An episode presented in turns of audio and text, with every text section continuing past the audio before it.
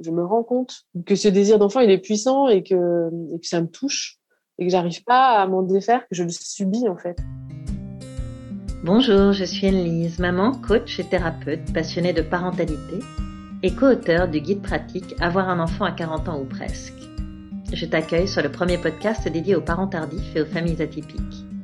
Tu y trouveras des conseils d'experts et des témoignages de parents quadras sans filtre et sans tabou. Bienvenue sur Avoir un enfant à 40 ans. Après une première partie de vie bien remplie, Carole sent le désir d'enfant émerger vers 36 ans. Mais elle n'imagine pas le parcours qui l'attend et les épreuves qu'elle aura à traverser. C'est à 48 ans que son rêve de maternité se concrétise via un double don en Espagne au sein d'un schéma familial atypique. À quelques mois de son accouchement, elle nous livre son histoire inspirante. Bonjour Carole. Bonjour Anise.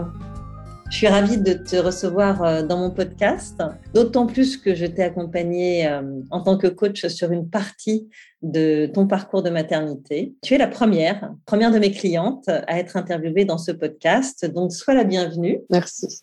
Bah, je te propose de te présenter en quelques mots, de nous dire euh, ce que tu fais dans la vie et avec qui tu la partages. Écoute, merci. Je suis ravie d'échanger avec toi également. Je travaille comme conseillère et animatrice avec les agriculteurs en bio. Et euh, actuellement, je partage ma vie avec un homme qui a un enfant de 6 ans d'une précédente union, qui vit avec nous un week-end sur deux et un peu plus que, les vacances, que la moitié des vacances scolaires. Ok, donc en fait, tu es euh, belle-mère et tu vas devenir mère. Oui. Alors, tu vas nous raconter ton cheminement vers la maternité, mais j'aimerais que tu commences par nous dire si tu as toujours voulu être mère.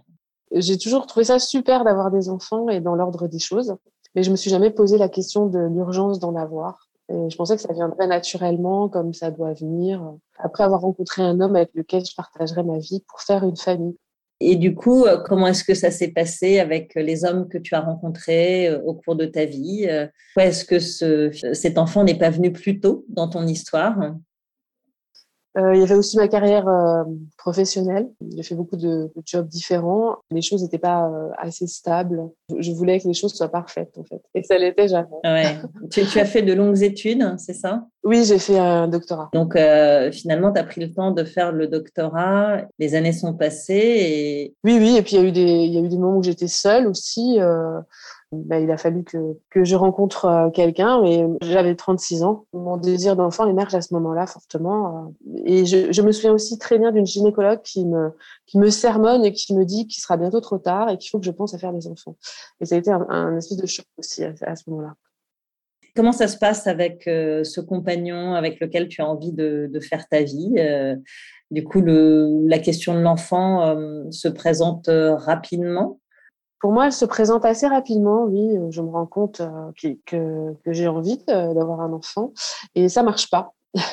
voilà. Il faut le temps de, de se dire, bah, euh, je vais passer par une PMA, mmh. où je vais aller, en parler à son conjoint. Et mon conjoint, à l'époque, il n'était pas vraiment pour la PMA. Il faut le temps de, de faire ensemble et on a commencé ce, ce parcours après euh, ensemble en France. En France, d'accord. Et alors, comment ça se passe, ce parcours? Raconte-nous un petit peu. C'est difficile parce que c'est pas ce que je, ce que j'attends, parce que je, je tombe sur des professionnels qui sont pas vraiment bienveillants, ils sont pas à l'écoute et j'attends beaucoup. On fait quelques chiffres, on fera quatre là, et il y en a une qui marche mais mais qui débouche sur une fausse couche. Mmh. À ce moment-là, je suis triste, un peu perdue, mais ça va quand même. Bon, voilà, le, le parcours se fait et rien ne marche. On enchaîne euh, les traitements, tout ça. Euh, un coup, on nous dit que, que monsieur a un problème, un coup, un coup il n'en a pas. Et puis finalement, on nous dit, bah, faites des enfants, tout va bien. On termine le parcours. Moi, j'ai presque 42 ans et je, je me dis, j'arrête, je suis fatiguée de, de, de, ce parcours médical. Ok. Et est-ce que ça a des conséquences sur ta vie privée, euh, ce, ce, premier parcours de PMA en France? C'est pas anodin parce qu'on met en œuvre beaucoup de choses et ça ne marche pas et on n'est pas toujours sur la même longueur d'onde. Et puis, euh, c'est un peu un marathon et un parcours du combattant. Et au, final, euh, bah, on se sépare. En fait, mmh. C'est comme ça. Les chemins se séparent. Et là, à 42 ans, qu'est-ce que tu te dis par rapport à ce désir d'enfant et par rapport à ta, à ta vie en général? Je me dis que j'ai envie de faire confiance à la vie et, et que peut-être je tomberai enceinte naturellement quand même. Et c'est ce qui se passe dans, dans l'année qui suit, où je tombe enceinte naturellement. Mmh. Et euh... Suite à la rencontre d'un nouveau compagnon? Euh, non, suite, euh, suite à la, la, la re-rencontre avec mon, mon ex-compagnon où on avait du mal à, du mal à se séparer finalement. Petite remise en couple qui débouche sur une grossesse naturelle alors que vous n'avez pas réussi avec le parcours de PMA. Voilà, c'est ça. Et malheureusement, bah, cette, cette, grossesse naturelle, elle, elle se conclut par une fausse couche à deux mois, deux mois et demi de grossesse et une fausse couche hémorragique à laquelle je m'attends pas et qui, débute à mon travail. Comment ça se passe? Tu peux nous, nous, dire un petit peu ce que c'est qu'une fausse couche hémorragique? C'est une fausse couche euh, où, où, tu saignes, tu saignes abondamment, très abondamment, et où le saignement ne s'arrête pas. Et à moins de, de passer par un curtage, et eh ben tu, tu peux laisser ta vie. Donc, c'est quand même assez impressionnant. Moi, je m'attendais pas du tout à ça. Et ben, ça fait mal. Enfin, voilà, que ça fait des contractions, etc. Ça commence au travail. Euh, ensuite, à l'hôpital, euh, la gynécologue, elle me propose un curtage. Et puis, euh, je, je, prends tout ça très, très mal, en fait. Je suis très mmh. déçue de voir que cette grossesse s'arrête. Parfois des petits mots de gynécologue qui sont pas très droit. Elle me dit ah ça y est, c'est tout propre. C'est tout propre. Ah oui, c'est sympa. Je, je l'ai mal vécu en fait. Et cette nuit-là, je rencontre une sage-femme qui pratique l'hypnose et qui me propose de m'aider à dépasser ce traumatisme. Et elle est super et ça m'aide beaucoup à dépasser tout ça. Hmm. Qu'est-ce que tu, tu, fais de ta vie, du coup, suite à, à cette euh, deuxième fausse couche euh, hémorragique? Que, Comment est-ce que tu vois les choses? Je suis quand même faible après la fausse couche hémorragique et j'ai besoin de, de, me rapprocher de ma famille, d'autant plus que mon compagnon a, bah, notre histoire c'est vraiment terminé à ce mmh moment-là. Je, je, fais un burn-out au boulot aussi, tout ça. Et, ah oui. Et au final, je réussis à trouver un emploi pour me rapprocher de ma famille et rentrer dans ma mmh région. Et donc ça, c'est super, super. Et je suis à fond dans mon travail qui me plaît beaucoup. Et, et à côté, j'ai mis un gros couvercle sur le désir d'enfant, puisque c'est beaucoup trop d'émotions à, à, gérer à ce mmh. moment-là, en fait. Et qu'est-ce qui va lui redonner vie alors à ce désir d'enfant? Je pense que c'est l'amour et puis euh, le fait que quand tu mets un couvercle, bah, de toute façon, ça, ça ressort. Hein. Mmh, c'est ça, le, couvercle saute. ouais, le, couvercle saute en fait. Donc quand je rentre dans ma région, dans l'année qui suit, je, je rencontre euh, mon, mon, compagnon actuel, mmh qui est déjà papa. On pense pas avoir un enfant, euh, on n'en parle pas en fait à ce moment-là. Lui ayant eu son fils par PMA et moi ayant n'ayant pas réussi à avoir d'enfant, on se pose pas cette question en fait et on prend prends pas trop de précautions non plus. Et puis, euh, six mois environ après notre rencontre, bah, je tombe enceinte euh, spontanément à nouveau. Et là, tu as quel âge Et là, j'ai 45 euh, ans. Ok, donc grossesse naturelle à 45 ans, ce qui est quand même pas commun. Ouais, je suis très contente. Et à nouveau, malheureusement, ça débouche sur une fausse couche hémorragique. Au bout de combien de temps? C'est comme la précédente à peu près? Oui, deux mois, deux mois et demi. Et euh, on sait que ça, ça, va déboucher sur une fausse couche. Ma gynéco, elle me suivait en suivi de bêta-HCG. Donc, elle m'arrête pour que je sois pas en déplacement. cette fausse couche arrive et elle est à nouveau hémorragique. Et cette fois, je me sens euh, confiante, euh, actrice de, la fausse couche. Ça peut sembler bizarre, mais voilà. Et je, je sais ce que c'est et mon compagnon est présent, il est entourant. À la maternité, je suis bien prise en charge. Je sais que le curtage est la meilleure option pour moi et euh, ça se passe bien. Néanmoins, ça ranime le sujet d'avoir un enfant et de devenir maman pour moi. La, nouvelle relation avec mon compagnon actuel, je dirais que c'est l'amour, quoi, en fait. Hein. Et le, la fausse couche qui a, qui a soulevé le couvercle. Oui, bien sûr, bien sûr. Donc, tu fais cette euh, fausse couche hémorragique, tu es en couple avec euh, ton compagnon, tu découvres aussi la famille recomposée par la même occasion. Oui, c'est ça. À l'époque, euh, son fils était plus petit et il me le présente, on se voit. Est-ce que tous les deux, vous pensez à repartir en PMA ou pas du tout? Non, non, pas du tout. Lui m'a dit qu'il n'était pas prêt pour avoir un, autre enfant, enfin pas prêt, qu'il ne souhaitait pas vraiment. Mmh Et moi, je, comprends. À ce moment-là, c'est comme ça. Je me pose pas la question d'aller en PMA non plus. Mmh. Du coup, quand cette deuxième fausse couche survient, pour lui, c'est quelque chose qui, ne lui pose pas de problème particulier parce qu'il n'a pas forcément envie de redevenir papa? A priori, oui. On n'a pas posé le, débat, mais ouais, a priori, c'est ça. D'accord. Et donc, euh, suite à cela, toi, tu es avec ton désir d'enfant, avec un homme qui n'a pas forcément envie d'en refaire. Qu'est-ce que tu te dis euh, à 46 ans? C'est au moment où lui décide de plus ou moins de mettre fin à notre relation parce qu'il n'est pas prêt et que son fils est petit, etc. Que finalement, je me retrouve seule et où je me rends compte que ce désir d'enfant, il est puissant et que, et que ça me touche Hmm. et que j'arrive pas à m'en défaire, que je le subis en fait. Je me dis, je vais prendre les choses en main. Hmm. Donc j'ai pris la décision de, de regarder quelles étaient les portes qui s'ouvraient et qui se fermaient. À ce moment-là, moi j'ai 47 ans et je me dis, bah, c'est maintenant ou jamais. On m'a confirmé d'abord que je ne serais pas prioritaire pour adopter même un enfant de 7 ans.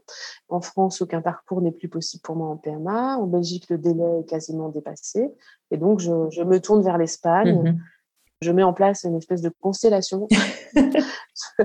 pour ce projet, tu vois, je, j'adhère à une association, l'association Seki. Je fais des recherches sur les réseaux. C'est comme ça que je découvre ton livre, ton activité. Mhm. Euh, par l'association, j'assiste à une webconférence sur une clinique en Espagne. Je me dis, ah, c'est pas mal. Et à l'écoute de, de cette présentation, euh, la gynécologue explique les différentes techniques et je me rends compte que pour moi, ce qui va être proposé, c'est le double don, notamment par rapport à mon âge. Ensuite, il y a une autre webconférence qui est proposée sur le double don euh, avec euh, Léa Carpel qui a fait une thèse sur euh, l'épigénétique et le double don. Euh, elle témoigne qu'une partie des gènes de la maman peuvent passer au bébé. Tout en parallèle, bah, je fais les analyses qu'il faut. Je, je fais un premier rendez-vous en visio avec le gynécologue de la clinique.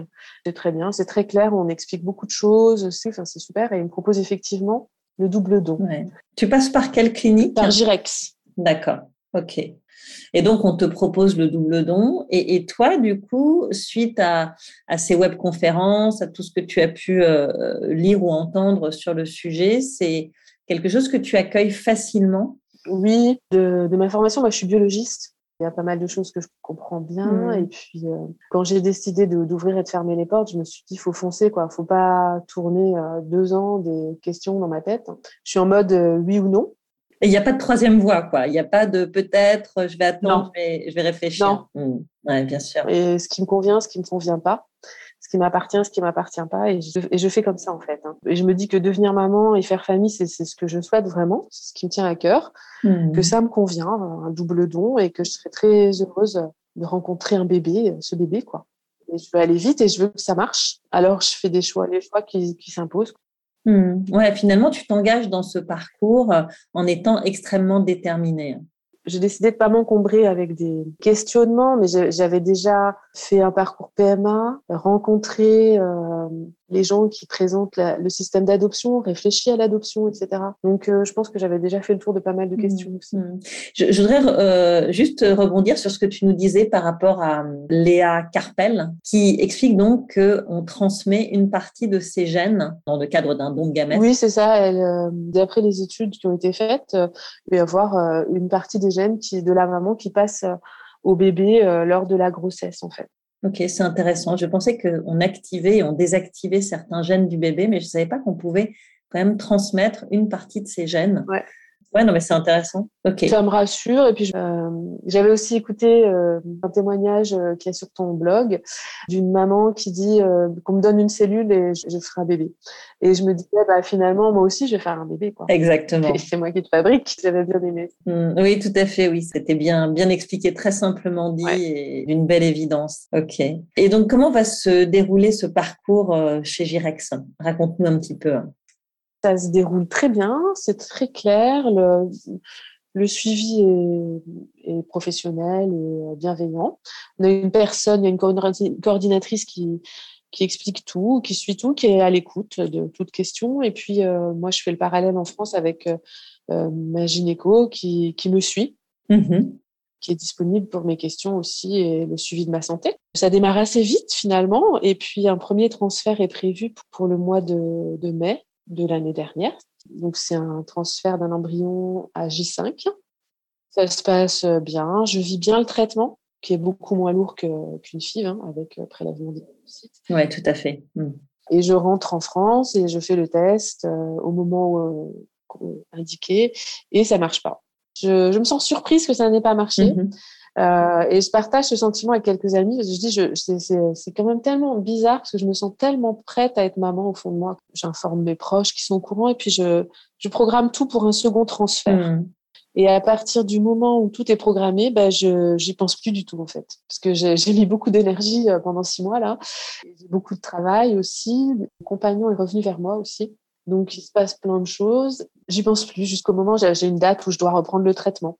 C'est à peu près à ce moment-là où je, décide de te contacter, en fait. Oui, et, je me souviens, tu, me dis que tu as une petite baisse d'énergie et, que tu as un petit peu de mal à croire dans, ce, dans ce deuxième transfert.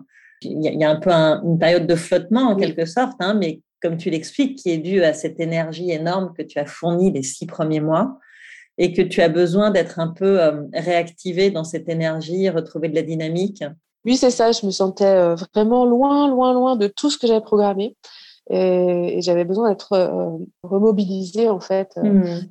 émotionnellement, je dirais, ce projet. Parce que à ce moment-là aussi, je pense que j'ai peur aussi. Et je me dis que c'est la dernière fois, peut-être. J'ai peur que, que cette, ça s'arrête, cette possibilité d'être enceinte, d'être maman, de faire famille. Mmh j'ai repéré ton travail et puis ça m'inspire et je décide de mettre toutes les chances de mon côté. Et ça me permet aussi d'avoir ces rendez-vous avec toi, de, de prendre du temps, euh, de me consacrer à ce projet, de, de dédier ce temps euh, à ça. Oui, c'est important d'avoir des moments dédiés euh, au projet au milieu de, de, de, tout ce que tu as à faire, en plus de ça, ta vie pro, ta vie perso, etc. Et j'étais, j'étais vraiment fatiguée à ce moment-là et ça m'a beaucoup aidé à me remobiliser. Je m'autorisais vraiment à ressentir mon envie profonde d'être maman, d'avoir, d'avoir un enfant, de, de poser euh, sur la table avec toi euh, mes craintes, euh, mon la peur du regard des autres. est-ce que je vais être capable de m'en occuper? Mmh. La dimension famille recomposée aussi qui revenait un peu du coup parce qu'on était dans le contexte où ton ton compagnon revenait vers toi et, et, où vous aviez à nouveau quelques projets communs qui émergeaient me posais pas mal de questions voilà, par rapport à son fils, par rapport à euh, cette euh, recomposition, comment on fait ensemble. Quoi. Mmh. Mmh. Ouais, bien sûr. Ça m'a vraiment permis aussi de me rendre compte que mon désir, il était légitime et que euh, ce que je ressentais au fond de moi, c'était. J'avais le droit, en fait, de le ressentir, mais, mais en plus de le dire et de le vivre. Ouais. Et, et ça, c'est hyper important hein, parce que c'est vrai qu'à partir du moment où tu t'autorises à, à, à, extérioriser ce désir, où c'est plus seulement quelque chose que tu chéris au fond de toi, et que tu gardes pour toi, bah, tout de suite, ça donne aussi euh, une autre dynamique au parcours, je trouve. Et peut-être que ça participe de façon euh, consciente ou inconsciente à la réussite du parcours aussi. Hein. Oui, je, moi, je pense que vivre cette émotion-là, ça, ça m'a vraiment permis de, de m'ouvrir à, à, cette potentialité. Mmh. Un ressenti, mais, mais c'était tellement puissant euh, de ressentir cette émotion, de, de me visualiser enceinte, puis maintenant avec un enfant, mmh. grâce à toi, que je pense que ça m'a porté et puis, euh, c'était vraiment super, ton accompagnement bienveillant, discret aussi, tes petits messages quand j'étais en, Espagne. Oui, je me souviens, ouais. ouais. Et je me suis sentie soutenue et ça me faisait du bien de partager ça avec euh, d'autres femmes, dont toi, quoi. Tu vois, il y avait, il y avait aussi une autre professionnelle avec qui j'échangeais des petits messages, mais voilà, ça, trouve que c'est chouette. Oui, bien sûr. Oui, parce que toi, tes deux transferts, tu, tu y es allée seule. Tu, tu, n'as pas été accompagnée d'une amie ou, d'une, ou d'un parent. Ou, euh... En plus, c'était en période Covid. Je voulais pas. J'ai une amie qui m'a proposé de. Deux amis qui m'ont proposé de venir avec moi, mais je voulais pas euh, qu'ils emmenaient dans un, un projet qui est un risque pour elles, pour ce genre de choses. Tu étais disponible aussi pour parler de parentalité. Mmh, pour parler de la suite. Et de la mmh. posture c'était vraiment bon de pouvoir échanger des points de vue et de bénéficier de tes compétences et de ton expérience euh, sur ce point-là aussi. Bah, écoute, merci. Merci beaucoup de ton témoignage. C'est chouette. C'est chouette. Et, tu voyais aussi euh, une hypnothérapeute. Ça a été intéressant, ça, je crois aussi, comme, oui, comme oui, ça a été intéressant. Euh, ça a été un complément. J'ai vu à ce moment-là l'hypnothérapeute qui travaille à la clinique ici et qui accompagne les femmes en PMA. Puis je voyais une naturopathe spécialisée en EFT aussi, donc, tu avais cette petite constellation hein, dont tu parlais au début autour de toi. Et ça a probablement aussi participé à la réussite de ce deuxième transfert, du coup. Oui, je pense. Ça m'a, ça m'a permis d'être, de me sentir entourée et d'être entre femmes, quoi. Tu vois, j'avais quelque chose de Ouais, reconstituer un cercle de femmes en quelque sorte. Ouais. Voilà, en quelque sorte. Et puis donc, je, comme tu dis, il y a eu un deuxième transfert en septembre. Je savais pas quand est-ce qu'il allait arriver. C'était long. Le, c'était prévu pour août, ça a été euh, décalé. Voilà, les traitements ont été ajustés. J'ai eu des piqûres, tout ça, mais ça s'est tout bien passé et ça marche. Quoi. Et là, c'est extraordinaire. C'est vraiment extraordinaire. Comment est-ce que tu vis ces, les, premiers mois, justement, passé euh, l'effet de surprise et de, et de grande joie? Comment tu vis les, trois, les fameux trois premiers mois de cette grossesse euh, à 47 ans? J'ai envie de dire, je les vis bien Je je me souviens pas, mais peut-être que je me souviens pas d'être anxieuse à l'idée que ça s'arrête. Mmh. Des fois, si quand même, parce que je suis allée deux fois à l'hôpital, tu vois. Mais aujourd'hui, j'ai plus en fait, parce que je suis bientôt à sept mois. Mais c'est vrai que j'ai eu, enfin, je suis allée deux Mmh. fois aux urgences et on m'a rassurée à chaque fois par une échographie. À ces moments-là, j'étais assez anxieuse et en même temps, je me, je me souviens m'être repassé euh, euh, la visualisation qu'on avait faite ensemble et que tu m'avais envoyée. Euh, et, et, qui me redonnait confiance et je me disais ben, j'ai confiance en moi et j'ai confiance en mon bébé et du coup je, je, je voilà ça, ça me permettait de, de revenir à un état serein en fait. voilà et d'y croire d'y croire quels que soient ouais. les, les, voilà. les, aléas et, et, et, pourquoi pourquoi tu as été aux urgences? Tu peux nous dire euh, en quelques mots ce qui ce qui a déclenché euh, les deux déplacements aux urgences Oui, c'était euh, une douleur comme une douleur de règle et une perte de sang avec la première mmh. fois un petit caillot. J'avais peur que ce soit une fausse couche en fait. Mmh. On est d'abord rentré à la maison, je me suis reposée, j'ai écouté la visualisation et, à, et aux urgences, bah, ils ont fait une échographie et ils ont confirmé que le bébé était toujours là. Et la deuxième fois, c'est à peu près la même chose. Sauf que et la deuxième fois, l'interne, il me dit, euh, faut, faut plus revenir hein, si vous avez des saignements. Et, et je, je, lui dis oui, et intérieurement, je, je, je, lui dis non en fait. Je me dis, dès que j'ai un saignement, je, vais aux urgences, bien sûr. Et je comprends pas pourquoi il me dit, faut pas revenir, madame. Mais je lui dis pas parce que je me dis, je, vais perdre mon temps. je, je ne vais pas rentrer dans un débat. Non, voilà. Alors aujourd'hui, euh, tu es enceinte à 48 ans, ce qui est considéré comme un âge entre guillemets avancé. Comment est-ce que tu vis cette grossesse? Voilà, On a parlé des deux petites frayeurs euh, du début de grossesse, mais là, tu es à 7 mois. Euh, déjà, qu'est-ce que tu as eu comme suivi? Est-ce que tu as un, un suivi euh, très différent de celui d'une trentenaire? Est-ce que tu as senti sur toi un regard, on va dire, peut-être plus anxieux? Au début, oui, j'ai ma, ma gynéco qui m'a m'a très bien accompagnée pour la PMA.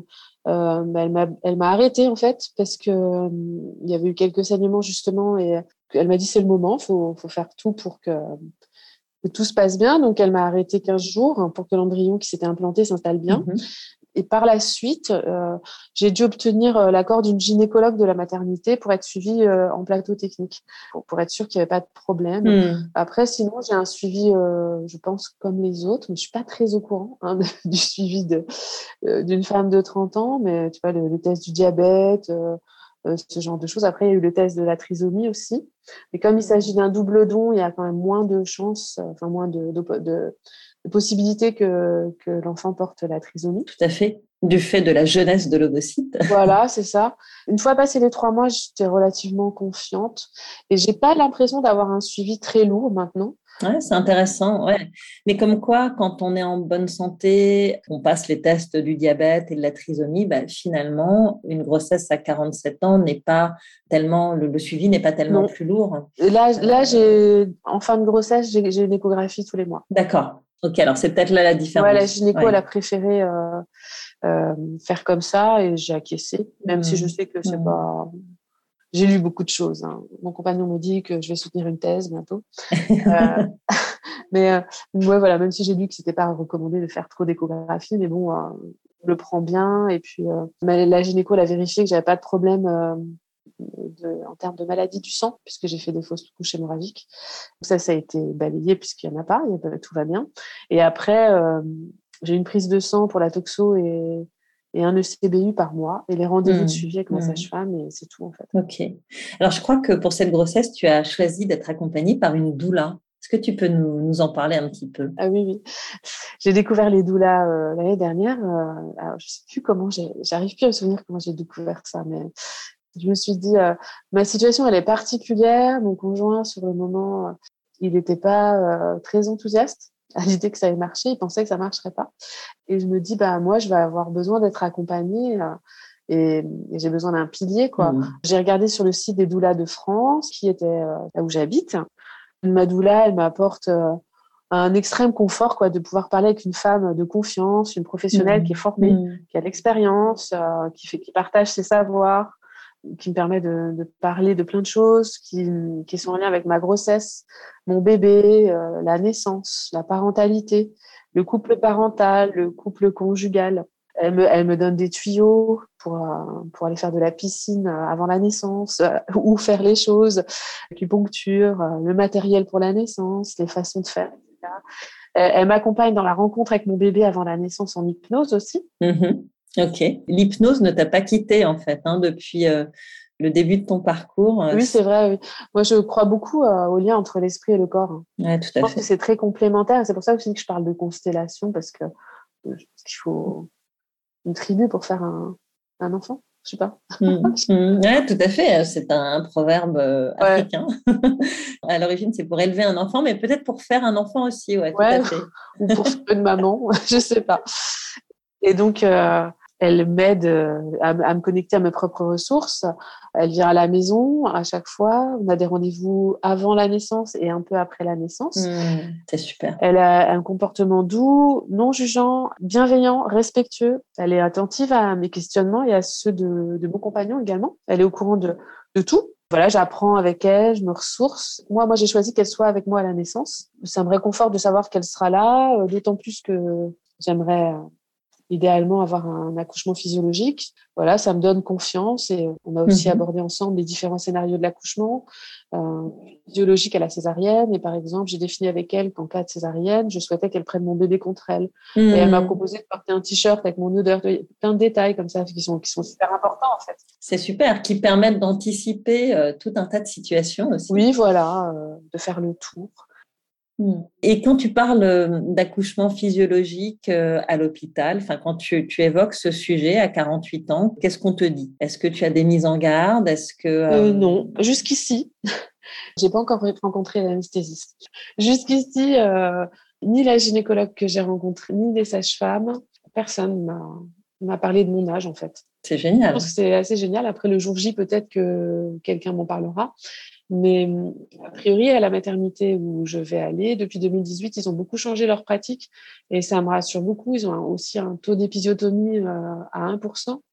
Mmh. Sage-femme m'a raconté un peu euh, les pratiques euh, autour de l'accouchement dans cette maternité et ça m'a beaucoup rassurée en fait. Mmh. Du coup, c'est tu, tu, appréhendes plutôt bien ce jour J? Finalement, oui. J'ai eu une période de stress il y a un mois, un mois et demi parce que j'ai du mal avec l'intervention médicale et je veux pas subir. Et aujourd'hui, je suis plutôt confiante. Euh, j'ai fait le tour de mes questions avec euh, ma sage-femme qui est très à l'écoute et, j'ai fait des ateliers aussi avec elle, euh, dont un atelier portage et avec d'autres parents. Et au final, ça, ça me met en confiance de, faire mmh. connaissance avec elle et avec les autres parents. Bien sûr. Et avec ma doula aussi. Et aussi avec mon compagnon, j'ai changé pas mal aussi, puisque lui, il a déjà eu un enfant.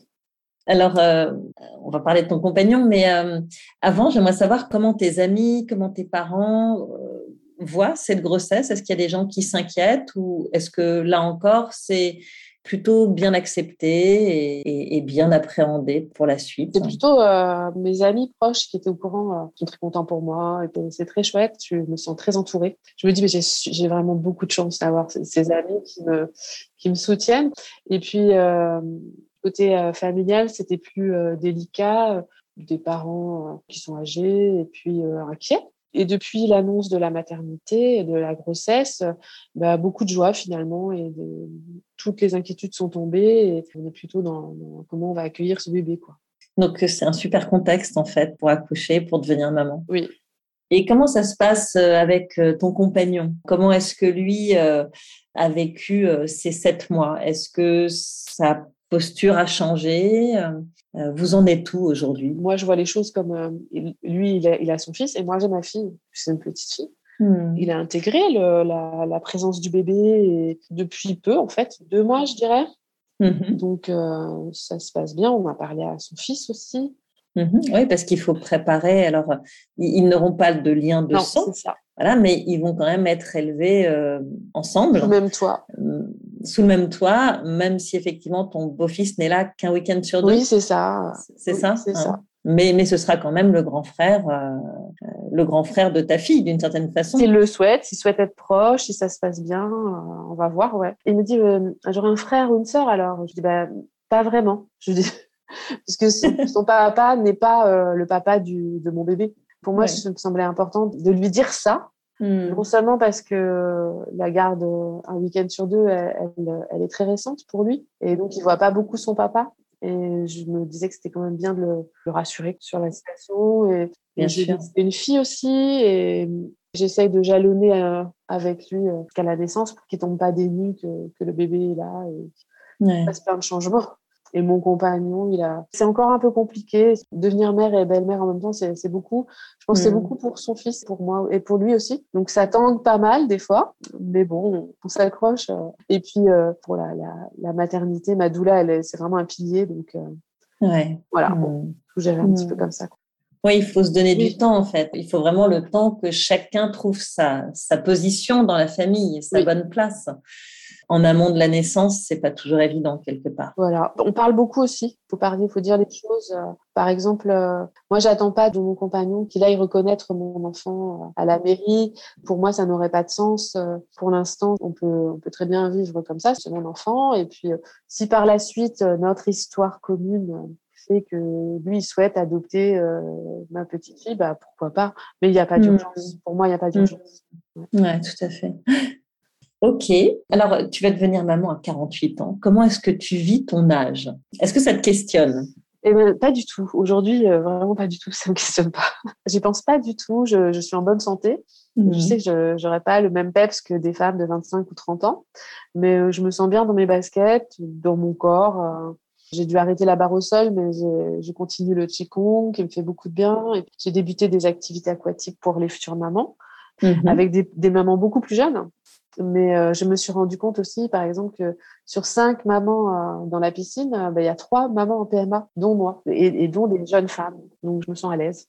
Hmm. Tu te sens pas spécialement en décalage, en fait, c'est ça, malgré la dimension de l'âge. Voilà. Vous êtes toutes des futures mamans. Et... Voilà. Et vous êtes dans le même bateau, quoi. Ça, c'est ça.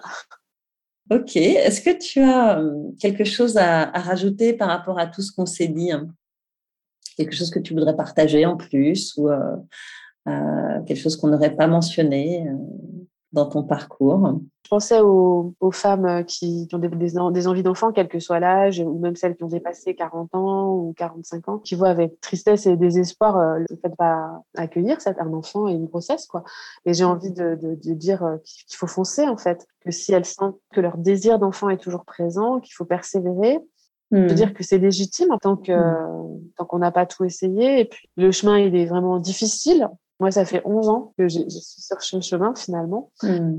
Et que c'est bon d'avoir une constellation avec soi, des amis, des familles si c'est possible, un coach comme toi. C'est bon d'échanger avec des personnes euh, qui sont compétentes pour éclairer des désirs et sortir des a priori ou des fausses croyances qu'on peut soi-même avoir peuvent empêcher mmh. parce que ça permet de, de, gagner du temps en fait. Moi, si j'avais su, je l'aurais fait peut-être il y a dix ans d'aller en Espagne. Je pense que c'est important de, de, se donner toutes les chances et de croire en soi. C'est pas évident des fois. On est, des fois, on a besoin d'un petit coup de main. Mmh. Mais écoute, ce sera le mot de la fin. Merci beaucoup, Carole, de m'avoir confié ton histoire. Et je te souhaite une merveilleuse fin de grossesse et surtout une très belle rencontre avec ton bébé. Merci, Je te remercie beaucoup. Merci à toi, chère auditrice, d'avoir écouté cet épisode. J'espère que ce récit t'a intéressé, qu'il t'a inspiré et peut-être même déculpabilisé. Avant de te quitter, je voulais te dire que j'accompagne les hommes et les femmes qui souhaitent devenir parents autour de 40 ans. Que tu sois en couple ou en solo, je peux t'aider à concrétiser ton projet d'enfant. Je propose des rendez-vous découvertes d'une heure et il me reste quelques créneaux la semaine prochaine. Si tu penses que cela peut t'aider, rends-toi sur le site www.avoirunenfant à40ans.fr et clique sur l'onglet Coaching. Très vite sur Avoir un enfant à 40 ans.